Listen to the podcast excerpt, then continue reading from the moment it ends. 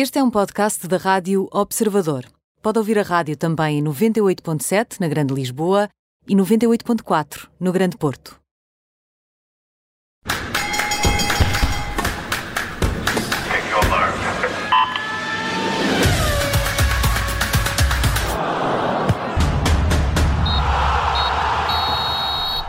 Bem-vindo a este Nem Tudo o que vai à Rede é Bola, com Bruno Rosário, Mariana Fernandes e comigo Aníbal Rebelo. Na segunda parte deste programa vamos falar e analisar melhor a época do Benfica. Vamos ter connosco o Álvaro Magalhães, isto depois da equipa de Jorge Jesus ter ontem sido derrotada na final da Taça de Portugal, acabando da pior forma a temporada dos eh, encarnados, que nada venceram esta época. Mas eh, vamos para já à atualidade e começamos, exatamente, Mariana, eh, com, ehm, com essa Taça de Portugal em destaque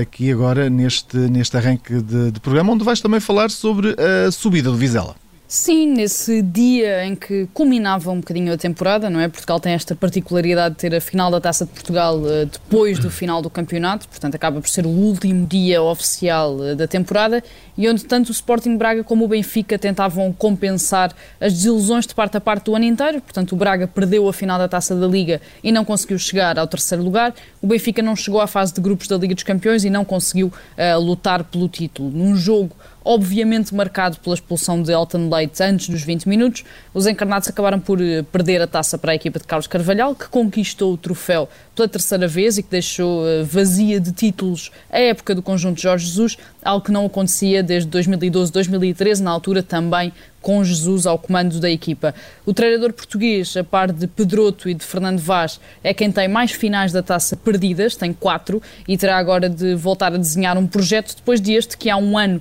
parecia destinado a ganhar tudo, ter falhado em toda a linha. Do lado do Sporting Braga, e numa final em que o destaque vai para as exibições de Abel Ruiz e de Ricardo Horta, o truque será manter o nível e a qualidade com as eventuais saídas de Ricardo Gaio e também de Almus Ratti, que ontem no final do jogo uh, disse desde logo que esta foi a despedida dos minhotos. Pelo meio, e como dizias, o Vizela garantiu o segundo lugar da segunda liga, o que significa que vai subir à primeira em conjunto com o Estoril, regressando ao principal escalão 36 anos depois. O Aroca terminou em terceiro e vai disputar o play-off de acesso à primeira liga com o Rio Ave, o antepenúltimo do campeonato. Ora, contas feitas uh, em Portugal. Vamos agora fazer as contas lá fora, Bruno Rosário, com os títulos também atribuídos uh, este fim de semana. Sim, deixa-me deixa só antes dar, dar uma nota que entretanto esqueci-me e que não deixa de ser curioso. Uh, com esta subida do Vizela, nós passámos a ter um terço do campeonato, portanto, seis equipas, uh,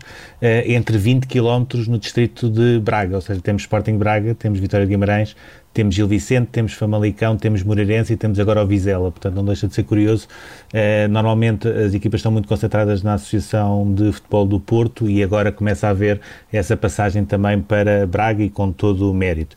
Em relação ao que se passou lá fora, havia dois títulos ainda uh, uh, na discussão. O Atlético Madrid voltou mais uma vez a ter um jogo onde mostrou a sua vontade de, de sofrer por culpa própria. Começou novamente a perder, estava a perder ao intervalo, conseguiu conseguiu dar a volta em Valladolid mais uma vez uh, com o gol decisivo a aparecer de, uh, por Luís Soares, que passa de dispensado por telefone uh, de Ronald Koeman numa chamada de um minuto a dizer que o Barcelona por isso simplesmente já não contava com ele e que ele tinha a carta à vontade Uh, uh, para ir embora para a grande figura da Liga Espanhola e melhor marcador uh, do campeão Atlético Madrid sete anos depois. Tivemos também em França a grande surpresa da temporada em termos internacionais, que é o Lille, Uh, com, com vários uh, jogadores portugueses e, sobretudo, uh, com uma capacidade anormal de aguentar a pressão dos resultados e, sobretudo na segunda volta, manter a liderança do campeonato, sobretudo depois também daquela vitória no Parque dos Príncipes, o que obriga também o Paris Saint-Germain a reformatar todo o seu projeto esportivo, porque estava tão inclinado e tão quase obcecado com a ideia de ganhar a Liga dos Campeões que se esqueceu de valorizar o plano interno e acabou uh, por deixar que o Lille quebrasse essa hegemonia. E depois, dois outros uh, pontos importantes do fim de semana. Em Itália, tivemos a, uh, uh, perdão, em Inglaterra tivemos a confirmação uh, da entrada do Chelsea e do Liverpool na Liga dos Campeões. Mais uma vez o Leicester acaba por cair na última jornada, neste caso com uma derrota com o Tottenham. E em Itália uma notícia que, que mexe também com algo português e que tem a ver com a qualificação da Juventus para a Liga dos Campeões. O Nápoles acabou por dar um tiro enorme no pé ao empatar em casa com o Verona na última jornada, quando tinha todas as condições e dependia só de si para chegar à Liga dos Campeões. Isso fez com que a Juventus terminasse no quarto lugar, eh, está diretamente qualificada eh, para a fase de grupos da Liga dos Campeões. O futuro de Ronaldo, nesta altura, começa a ficar eh, mais próximo de Turim, embora seja cada vez mais notório que Ronaldo não quer que o futuro passe por Turim até porque ficou no banco neste, neste jogo. Ora, e olhamos agora, Bruno, para os 26, eh, para a aposta de Fernando Santos para o Campeonato uh, da Europa. Vamos olhar para essas escolhas? Sim, só uh, uh, aqui uma nota sobre os 26 convocados. Estão a existir grandes surpresas, e ainda agora uh, na seleção espanhola houve essa surpresa, não só da ausência de Sérgio Ramos e de jogadores do Real Madrid, mas também Íñigo Martínez também fica de fora, o Canales também fica de fora, e a opção de Luís Henrique em levar apenas 24 jogadores quando poderia levar 26. Em relação às escolhas do Fernando Santos, é certo que Pedro Gonçalves, que acabou por tornar-se o melhor marcador do campeonato na última jornada, faz a sua primeira convocatória na equipa principal, o que, sendo uma surpresa, também não é. Diria que a grande surpresa é o facto de Fernando Santos, que é um selecionador com um passado muito conservador em termos de opções, levar apenas três centrais. E isso entronca aqui em quatro grandes notas que podemos retirar desta convocatória. Por um lado,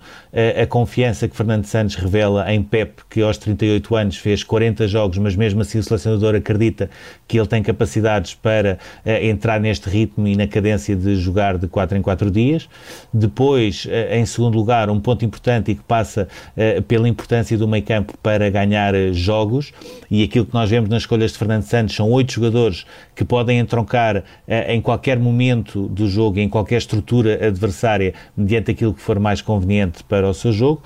um terceiro ponto que passa pela versatilidade das opções eh, ofensivas, ou seja, Fernando Santos pode olhar para a organização defensiva do adversário e perceber qual é a melhor forma de chegar ao gol, porque tem jogadores com características muito distintas, eh, não só, como é óbvio, com Ronaldo, mas eh, entre Jota, Félix, Rafa, Pedro Gonçalves e Bernardo Silva, por exemplo, uh, e depois um quarto e último ponto e que tem a ver com uh, o facto de Ronaldo de 2021 ser um Ronaldo muito diferente do Ronaldo de 2016 e é bom que as pessoas comecem a ter essa percepção, mas não deixa de ser Ronaldo e tudo vai girar à sua volta. E agora vamos às cartas com o As, o Joker um, e a carta fora. E Bruno, trazes aqui um trio de ases: Carvalhal, Bruno Pinheiro e Álvaro Pacheco. O que é nacional é bom, é o que eu te posso dizer. Uh, e esta foi uma semana, por exemplo, uh, marcada também pela, pela notícia da saída de Nuno Espírito Santo do Wolverhampton. Uh, muito provavelmente o sucessor também será português, portanto, nos próximos dias falaremos sobre isso. Em relação a Carvalhal, ele já tinha levado o Sporting Braga à final da Taça da Liga, ganha agora a Taça de Portugal. Acredito que poderia ter feito outro tipo de campeonato, não só se não tivesse a densidade competitiva que teve até fevereiro, março, mas também se não tivesse tantas ausências prolongadas na equipa, porque foi Francisco Moura, foi David Carmo, foi Yuri Medeiros e o plantel não tinha a profundidade necessária para comatar essas ausências e acaba por fechar da melhor forma este ano centenário do Sporting Braga, onde eu diria que este clube minhoto voltou a dar mais um passo para se aproximar dos grandes. Não diria que vai ser candidato ao título, nem pouco mais ou menos, mas continua a atenuar ligeiramente a diferença que existe e o gap para as três equipas grandes. Gostava de dar também a nota de dois outros treinadores portugueses. Por um lado, o Bruno Pinheiro, uh, do uh, Estoril, uh, pela maneira como sobe e é campeão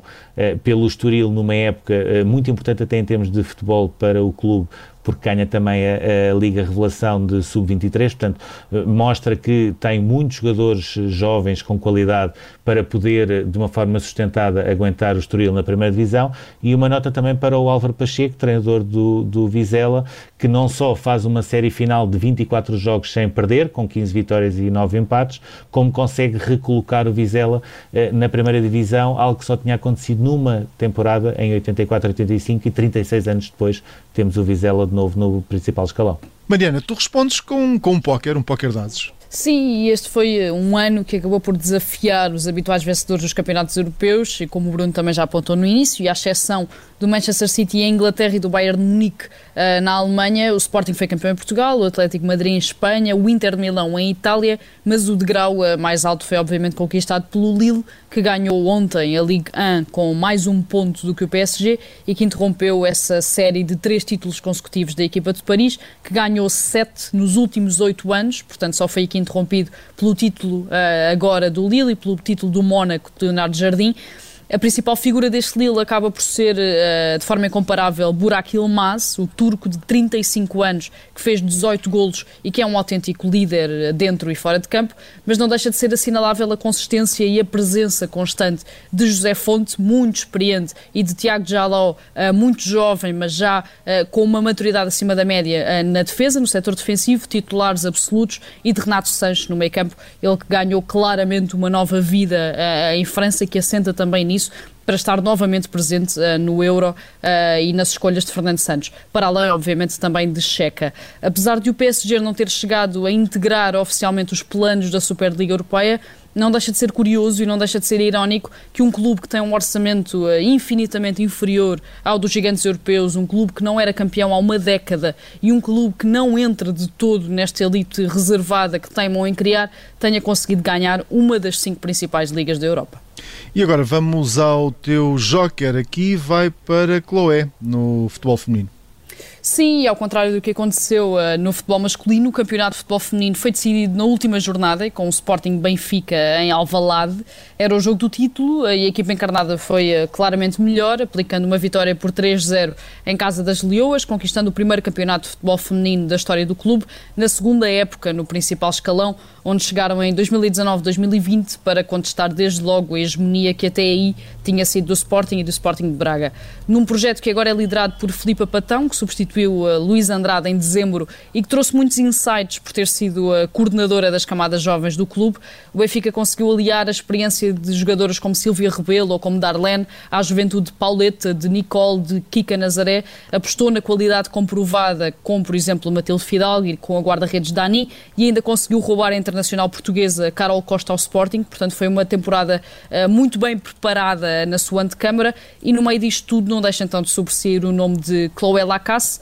uma canadiana que tem a nacionalidade islandesa por ter jogado muitos anos no país e que começou a dar nas vistas na Universidade do Iowa, nos Estados Unidos, portanto assumiu desde logo o nível de competitividade que ainda está muito acima daquele que é praticado em Portugal atualmente. Foi a melhor do Benfica contra o Sporting, criou o primeiro golo, marcou o segundo de forma absolutamente sublime e é claramente o grande ativo dos encarnados nesta altura, sendo que está em final de contrato e que será preciso um trabalho obviamente intenso para a manter na luz. E o teu joker, Bruno Rosário, é Deimar Salina do Futebol Clube Porto.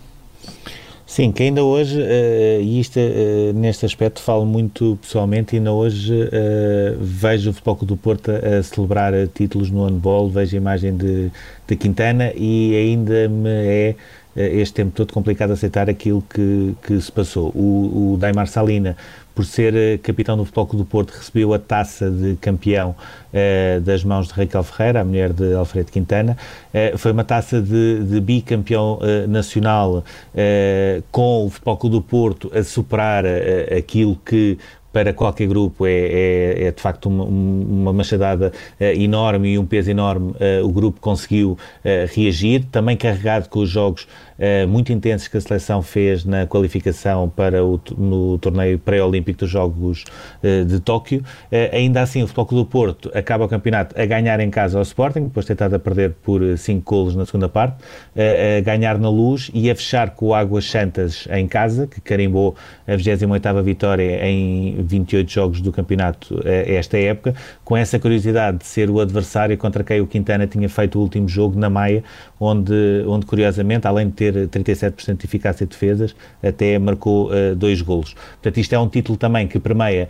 de longe a melhor equipa nacional no handball, que permeia também o excelente trabalho do Magnus Anderson, o treinador sueco, que está a fazer uh, um trabalho muito importante no Futebol Clube do Porto, que está a ser depois também aproveitado em parte pelo Paulo Pereira na seleção de handball uh, e uh, um prémio para uma equipa que tudo aponta será uh, diferente na próxima época, porque pelo menos o Vitor Iturriza, o Miguel Martins e o André Gomes já têm compromissos com clubes de outras ligas europeias e, portanto, o plantel do Futebol Clube do Porto vai obrigatoriamente ter de mudar. E agora vamos às duas cartas fora deste programa. Bruno, começamos com o presidente do Benfica, Luís Filipe Vieira. Uh, uh, sim, o presidente do Benfica, porque uh, se é certo que Jorge Jesus, sendo treinador, acaba por ser a, a cara do insucesso do Benfica esta temporada e pelo facto de não ter ganho qualquer título oito anos depois, mas como o próprio presidente do Benfica disse numa entrevista à BTV, numa altura mais conturbada nos resultados e também no contexto de, de surto de Covid-19, é ele o responsável número um por tudo o que se passa no Benfica, portanto é ele também o principal responsável uh, daquilo que aconteceu uh, esta temporada no futebol do Benfica. E eu recordo uh, uma coisa muito simples, em ano de eleições, Luís Filipe Vieira apostou tudo no regresso de Jorge Jesus, apostou tudo na equipa com investimento de 100 milhões de euros, num contexto que era tudo menos indicado para isso, e portanto acabar a época como a, a única equipa grande sem, sem qualquer título e sem qualquer, nem sequer a entrada direta na Liga dos Campeões, acaba por ser um grande derrotado, sendo que a próxima Assembleia Geral do Benfica promete ser tudo menos pacífico. E agora, Mariana, vamos trazer a tua carta fora, vai para Gattuso.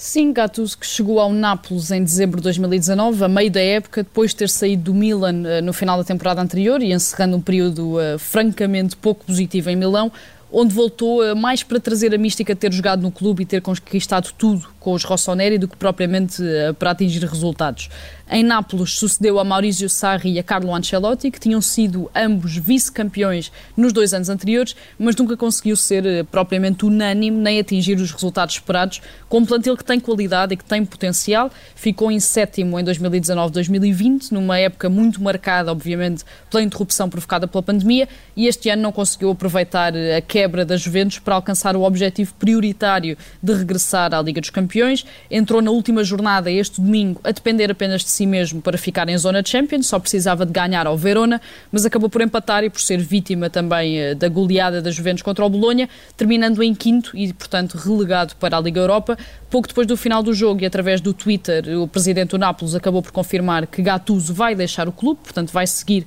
para outras paragens, ao que era expectável e que chegou a estar em cima da mesa ao longo de toda toda a temporada. E agora vamos seguir para o túnel.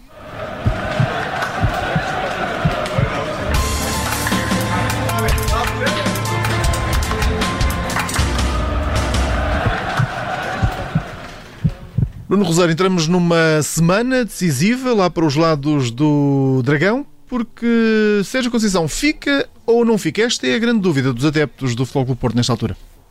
Sim, é um tabu que continuou depois de Sérgio Conceição a seguir ao jogo com o Belenenses Sado mais uma vez não ter falado, ao contrário do que se pensava que poderia acontecer. As imagens que uh, saem desse jogo, sobretudo os abraços de Pep e Marquezine, nosso treinador, uh, soaram claramente a despedida e nesta altura a situação é simples. Sérgio Conceição está muito desgastado e sendo que a sua imagem foi muito desgastada e que não teve a proteção suficiente de todos os ataques que vinham do exterior, ficou ainda pior e foi uma espécie de última gota depois da da apreensão no telemóvel no âmbito da investigação uh, aos testes de Covid-19 uh, eh, na Kajima, porque sabe que não tem nada a ver com aquilo, ou seja, enquanto treinador a única coisa que ele sabia era uh, se os jogadores estavam aptos ou não aptos, portanto não sabia de, de mais nada porque queria apenas e só saber com quem é que poderia contar. tem nesta altura propostas de Itália, a Lazio não é um segredo, não é a única proposta, até porque esta questão da saída do Gattuso do Nápoles pode aqui alterar as contas. tem um interessado uh, recente de França, está mais virado para sair ou para tirar uma espécie de um período sabático de um ano para depois agarrar num projeto estrangeiro. A verdade é que nos últimos eh, dias foi forte a pressão junto de Sérgio Conceição para poder uh, uh, prolongar a sua continuidade no Futebol Clube do Porto, até porque a própria administração da SAD do Futebol Clube do Porto percebe que não vai ser fácil encontrar uh, dentro do perfil pretendido um sucessor de Sérgio Conceição que consiga fazer o mesmo trabalho que ele fez e, nesta altura, Sérgio Conceição tem, tem nas mãos uma proposta de renovação do Futebol Clube do Porto, tem em mãos uh, uma proposta concreta de Itália, tem sondagens de Itália e de França, uh, de recordar que já tinha recusado antes uh, o Marselha antes de Vilas Boas ir para lá, já tinha recusado também uma abordagem do, do Milan antes do Pioli conseguir estabilizar a equipa, já recusou também uma proposta do Zenit numa altura em que o, o Clube de São Petersburgo procurava uh, um outro técnico que pudesse uh, prolongar uh, a, caminhada da equipa na Liga dos, dos Campeões. Sérgio Conceição foi recusando. nesta altura existe a possibilidade ainda de ficar no Futebol Clube do Porto, mas tudo aponta para que acabe por sair. Ficar muito atentos ao que se vai passando ali para os lados do Dragão e qual é que vai ser o futuro de Sérgio Conceição. Na segunda parte deste programa vamos falar de Benfica, com a ajuda do antigo internacional português Álvaro Magalhães.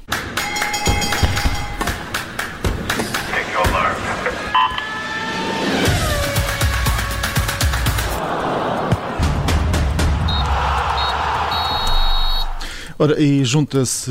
a este programa, nesta altura, Álvaro Magalhães. Vamos falar da época do uh, Benfica, uh, mas antes, eh, dar aqui nota de uma informação que está a ser avançada, avançada pelo Corriere dello Sport, que avança que Sérgio Conceição será o novo treinador do Nápoles. Uh, antes de mais, Álvaro. Uh, boa tarde, obrigado por estares aqui connosco. Deixa-me só aqui, antes, antes de começar já a conversar contigo, e a perguntar aqui ao, ao Bruno Roseiro uh, se nos podia aqui ajudar a, a, perceber um bocadinho melhor esta, esta notícia. Bruno, nós tínhamos avançado, falado sobre isso uh, ainda antes desta, desta síntese de notícias, agora é o Corriero que está, que está a avançar, tudo aponta para, para a saída de, de, do Sérgio deste,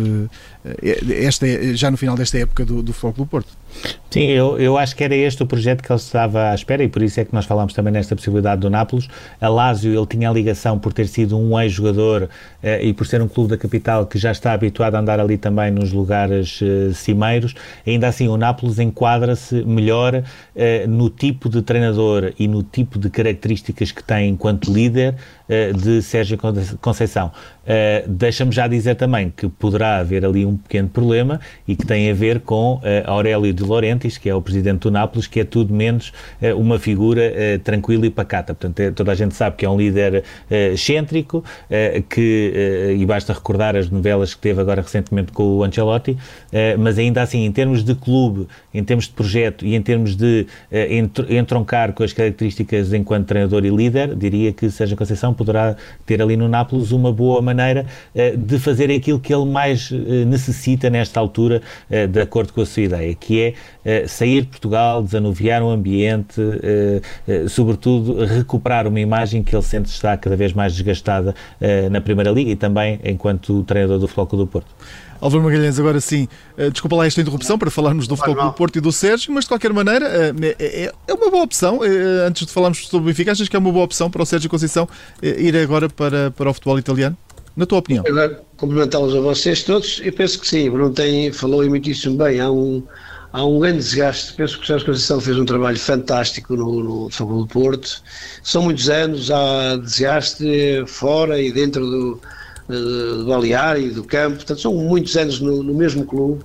Já ganhou o que tinha a ganhar no, no, no Futebol do Porto e acho que é um, bom, é um momento certo para o Sérgio Conceição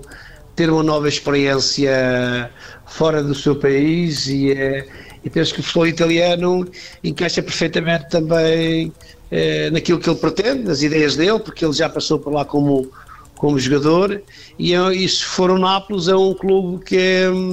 que encaixa bem no, no, no, no, no Sérgio Conceição, o próprio ambiente, aquilo que, que normalmente os treinadores que, que, que, vão para o Nápoles têm as características do Sérgio Conceição, eh, treinadores com, com, com, com, muito frontal, com muita frontalidade, com nervo, com, com, com disciplina, e penso que hum, está no momento certo, é o momento certo para o Sérgio Conceição dar um rumo a, a, a, ao seu, ao seu, ao seu grande profissionalismo, que é um grande profissional, e é o destino certo para ele e o, e, e o país certo para, para o Sérgio Conceição continuar a, sua carreira. Álvaro, agora voltando uh, ao Benfica, uh, acompanhaste ontem o jogo da final da Taça de Portugal em Coimbra. Uh, o Sporting Braga foi o justo vencedor desta, desta final? Acaba por ser, há, há, há, temos que lamentar, e o que é é, que não é, não é e, e, vocês conhecem bem, eh, acho que a frontalidade e a honestidade e falar aquilo que, que nós eh, observamos é, tem que ser, tem, as pessoas têm que ser assim. Eu vi realmente eh, o árbitro complicou um pouco a grande festa de futebol eh, português, o último jogo de, do campeonato, é a Taça de Portugal, é a festa do, futebol, é pena não ter vindo público e penso que houve realmente um lapso da, da, da, da equipa de arbitragem que no meu entender, no meu entender, eh, não está em causa a vitória, não pôr em causa a vitória do, do, do Braga, antes pelo contrário, o Braga entrou muitíssimo bem, com, com ganho, com força, era uma equipa muito difícil para o Benfica e no sistema tático do Benfica o Braga encaixou perfeitamente e tem jogadores para para, para, para isso, para, para complicar a vida ao, Benfica, para complicar a vida e complicou o Benfica ou qualquer equipa neste sistema. As características dos jogadores do, do, Braga são, são boas para este sistema tático de três centrais e mesmo o árbitro complicou. Aos oito minutos expulsar o guarda-redes. No meu entender, eh, penso que não é preciso usar óculos, penso que, que o guarda-redes parece-me que nem, nem toca no, no, no jogador o toque é pá, uma coisinha ligeira e, eh, e, eh, e, não, é, não era motivo para, para, para expulsão. E, eh, e aquilo que, que, que nós gostaríamos que tudo corresse bem eh, dentro das quatro linhas, não houvesse, não houvesse casos, não existissem casos, aconteceu um caso que, que me parece realmente eh, prejudicou o Benfica nesse aspecto, porque é, é o guarda-redes, tem que fazer uma, uma nova uma substituição Uh, e, é, e, é, e, é, e, com 11 se calhar seria mais difícil para o Braga, mas não estou a pôr em causa a vitória do, do Braga, porque o Braga jogou muitíssimo bem e o Benfica não esteve no momento, esteve realmente menos bem, também devido à expulsão. É, Deixa-me deixa agarrar a, a esta questão da expulsão, que de facto não é uh, uma matéria unânime, ou seja, há antigos árbitros que dizem que sim, há antigos árbitros que dizem que não, uh, há quase alguns que dizem talvez, mas aquilo que, que, eu lhe perguntava é: nós vimos recentemente, mais ou menos há um mês, o Sporting passar a jogar também com 10 uh, com o Braga, neste caso com a expulsão do Inácio e não do, do guarda-redes, uh, e vimos um Sporting que, em termos de posicionamento em campo, uh, por e simplesmente não se importou de dar o, o, a bola ao Sporting Braga, não se importou de dar o controle ao Sporting Braga, ainda à procura, depois, na parte final, de um gol que acabou por aparecer numa bola parada. Perguntava-lhe se, em termos estratégicos, o Benfica também teve a melhor abordagem com 10, ou seja, o facto de deixar Everton e Seferovic na frente, com o Tarapta tentar levar a bola até o ataque, se terá sido essa a melhor abordagem ou se teria sido melhor aguentar Pizzi em campo para ter um pouco mais de bola, uh, abdicando nessa altura do Everton? Um ponto que é, que é, que é, que é importante, eu, eu, eu, vou dar a minha opinião, uma, opinião sensata, mas com muito respeito que tenho pelo, pelo Jorge Jesus e por, por todos os treinadores e, e nós agora somos estamos a comentar, e aquilo que, que, que, observamos e aquilo que eu vi realmente não foi. Vou ter a referir, não estou aqui a criticar o Jorge Jesus, nem, nem vou criticar nenhum treinador, porque também sou treinador e eu tenho que aceitar a, a opinião do, do, dos críticos ou da, da, opinião das pessoas que veem e observam os jogos e têm a sua opinião. Eu penso que não foi a melhor estratégia. É, eu tenho essa experiência, já joguei muitas vezes com menos um jogador e felizmente até correu bem, até correu bem, até correu bem e há maneiras de, de, de, de colocarmos a equipa eh, de outra forma e com o mesmo rigor e a mesma disciplina tática. O Jorge Jesus tem as suas ideias e outros jogadores também têm as suas ideias, gostam de jogar nesse sistema de três centrais e eh, eu sinceramente não podemos jogar de outra forma, tenho a minha opinião e, e há que respeitar, e eu respeito aquilo que o Jorge Jesus faz. É evidente que a estratégia do, do Jorge, eh, depois da expulsão, eh, não foi a melhor, foi a melhor, e ele terá que aceitar, porque ele também, se calhar, também, também eh, a, a opinião dele, quando vê outros jogos e vê outros treinadores, ele também tem a sua opinião e é capaz de criticar não, não, não teria feito aquilo. Eu, como treinador, realmente teria jogado de outra forma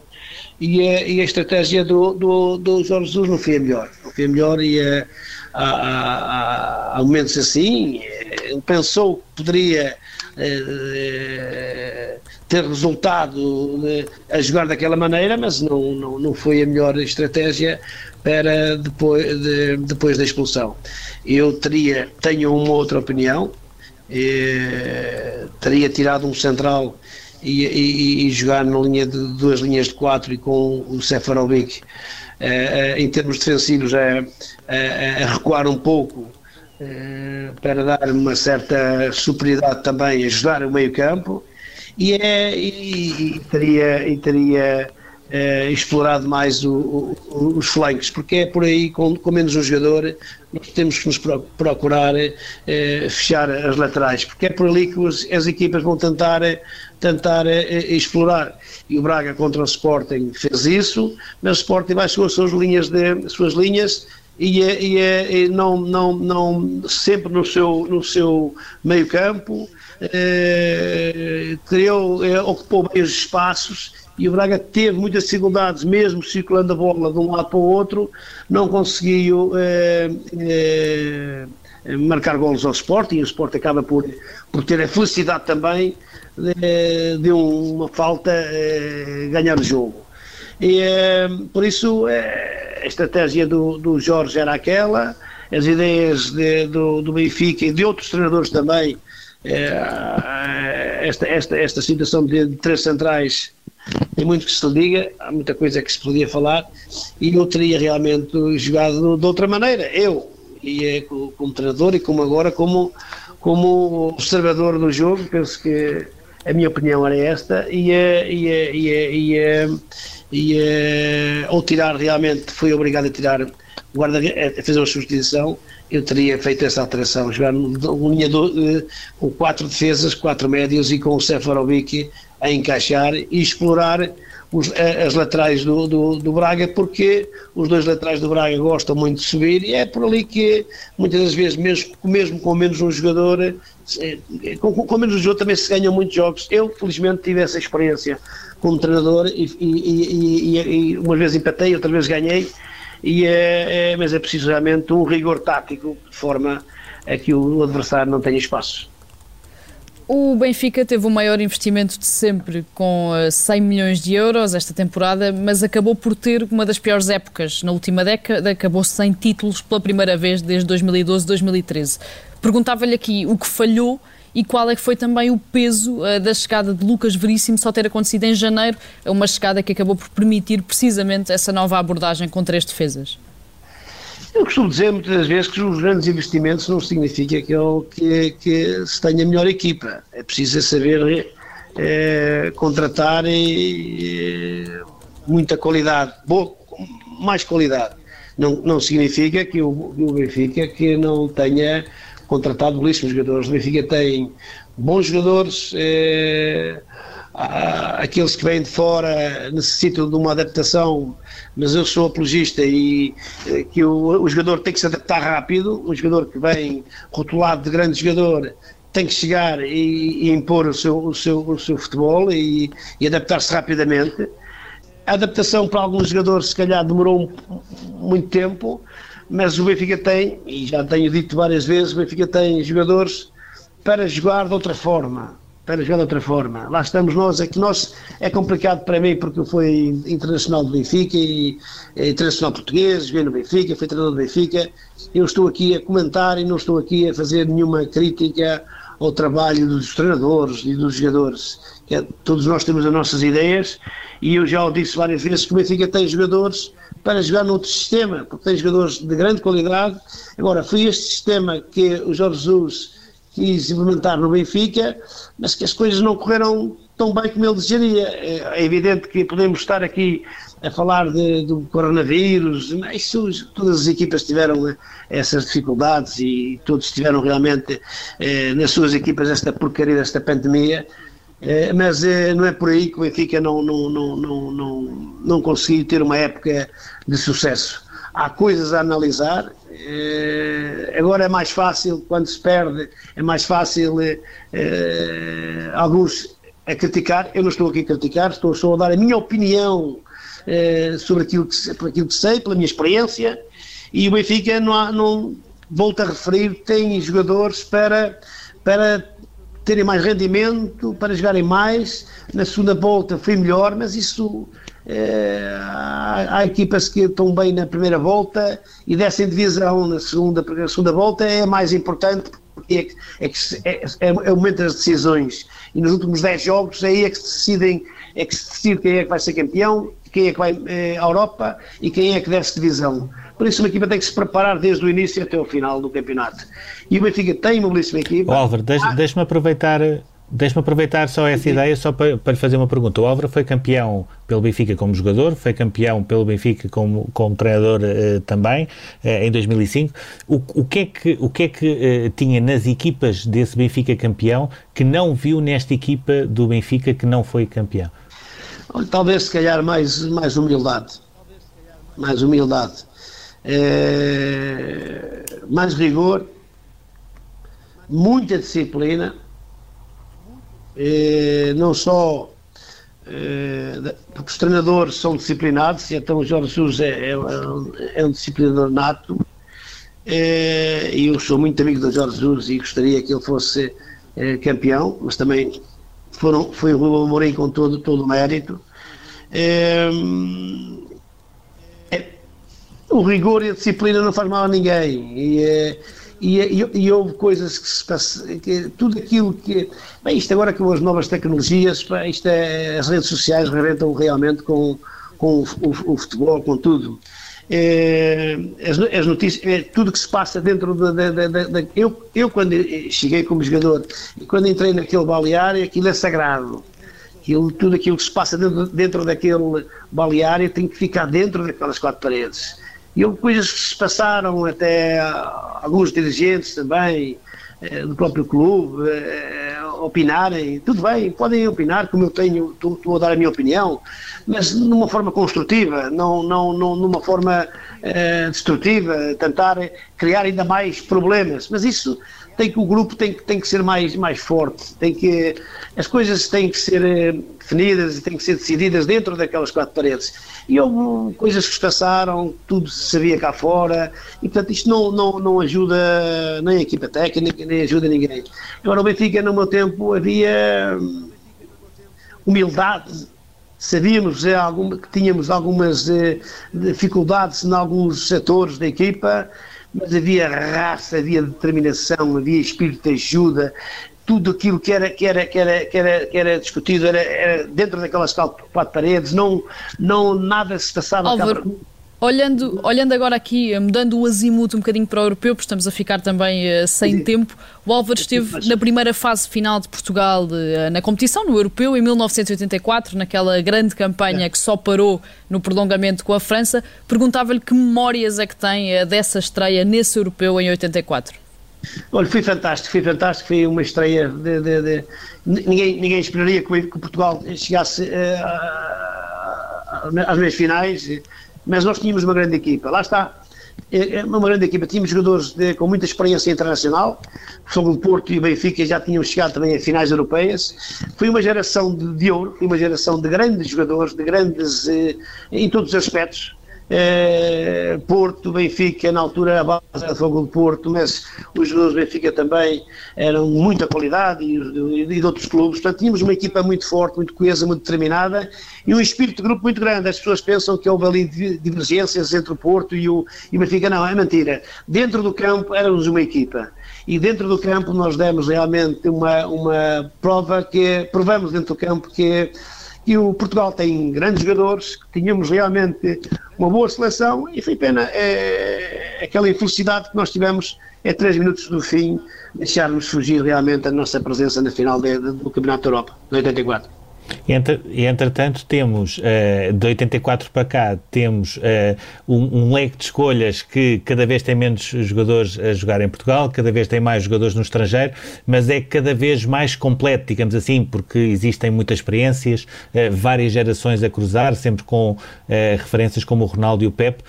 Pergunto-lhe o, que é que, o que é que se pode esperar deste Portugal neste, neste Campeonato da Europa de 2021 e o que é que achou das escolhas de Fernando Santos? Que, por exemplo, só leva três, três centrais, mas opta por levar mais unidades eh, de cariz ofensivo para poder eh, resolver jogos. Muito bem, é, é, é, o, o Santos Santos tem, tem, tem jogadores para, para todas as posições, tem, eh, no, os nossos jogadores da seleção agora têm uma experiência internacional também fortíssima, porque a maioria jogam todos fora fora de Portugal, e, é, e esta, é, esta, esta, levar só três centrais, e, e estou de acordo porque tem jogadores com características eh, noutra, noutra posição, o Danilo, por exemplo, pode pode fazer o, essa posição. Portanto, a polivalência dos jogadores é fundamental